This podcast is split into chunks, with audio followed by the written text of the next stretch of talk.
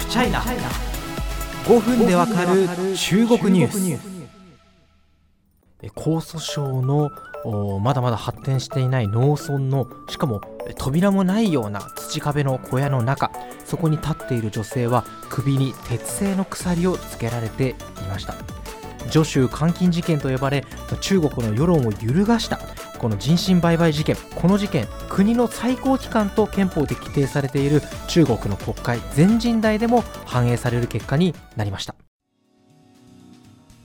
全人代といえば、まあ、初日の李克強首相がですね、まあ、あの仕事を総括する政府活動報告というものに一番注目が集まりやすいんですけれども、まあ、中国のいろんな各部門公的機関がですね1年間の仕事というのを報告する場でもあります。その中で最高人民検察院、まあ、あの検察検察庁のトップですね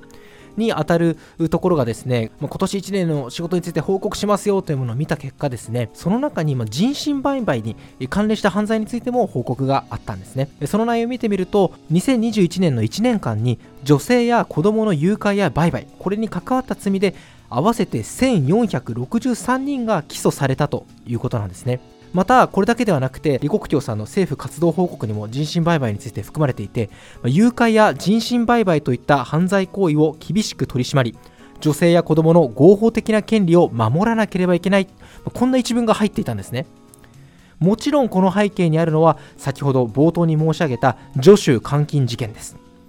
まあ、精神疾患があるというふうにま診断された女性なんですけれども複数回人身売買をされた末に江蘇省の農村にたどり着き、まあ、そこで結婚した、まあ、結婚させられたと言ってもいいのか分かんないですけど男性と間に8人の子供を設けられました。そしてこのまあ逮捕されたんですけど夫の男性によると物などを叩くようになったからという理由で首に鉄製の鎖を巻きつけられて小屋の中にドアもない小屋の中で監禁されていたというような事件です。これ以前ポッドキャストでお伝えした時に、まあ、ネットですごく怒りが、えー、巻き起こってですね地元当局が調べを開始したっていうところまでお伝えしていてですねちゃんと最後までお伝えできてなかったんですけども前回お伝えしてからこの助手監禁事件っていうのはちょっとこう複雑な経緯というのがありまして結論から言いますと地元当局県や市のレベルで行われた調査結果というのは覆りました。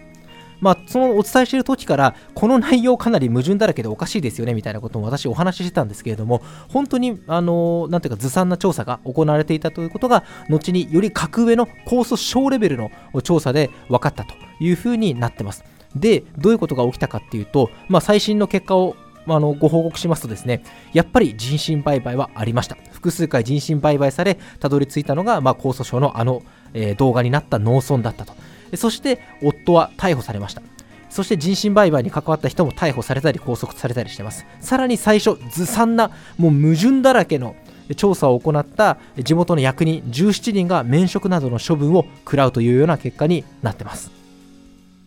まあ、あの皆様、もうこれご説明するまでもないと思うんですけど中国、ネットの声も当然当局に監視されコントロールされています。だけど民衆の怒りを常に抑え込んでなかったことにしてしまう。どんなに不祥事があっても共産党素晴らしいみたいなコメントしか残さないのであればそれって結局民衆の間に怒りが蓄積されていくわけですよね。生きどころを失って。最終的に共産党の支配の正当性に影響しかねない事態に、まあ、積もり積もってなることというのは当然恐れられるわけです。となるとガス抜きも大事ですし何より抑えきれないほどの民衆の怒りというのは受け止めて善処する姿勢を示した方が結果的に得策となる場合もあるんじゃないかと思います。今回の人身売買のケースなんかそうですよね。明らかに人道に背くような行為をしているとしかも地元のあの村とかを管轄するですね、まあ、地元の調査っていうのがもう内容が矛盾だらけでめちゃくちゃ。全く信じられない。これどうなってんだって時に力で押さえつけるのか早く是正するのかというところで、まあ、判断を迫られてこういうことになったんじゃないかなというふうに思います。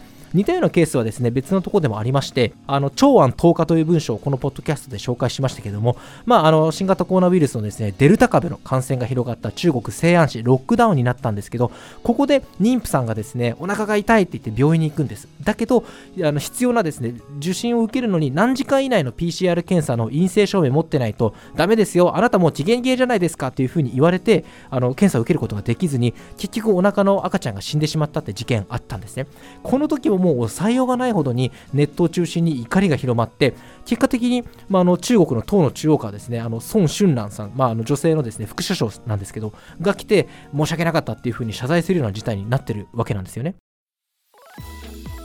まあ、このことからすごく考えられるように共産党がですね何でもかんでも決めて振り回される中国の民衆みたいな、まあ、そういう構造で確かに中国あるかもしれませんけれどもあのそれだけではないというか民衆を常に観察していてこの世論の高まりをどう、ま、制御しようかどうコントロールしようかっていうことをやっぱり、え、事細かに決めているのが共産党の特徴なのかなということですね。まあ、なのでネットの声や怒り、当然、えー、MeToo の時みたいにですね消されることというのはありますけれども、それがこうやって国の最高権力機関とされる全人代を動かすような事態になったというケースもあるということではないでしょうか。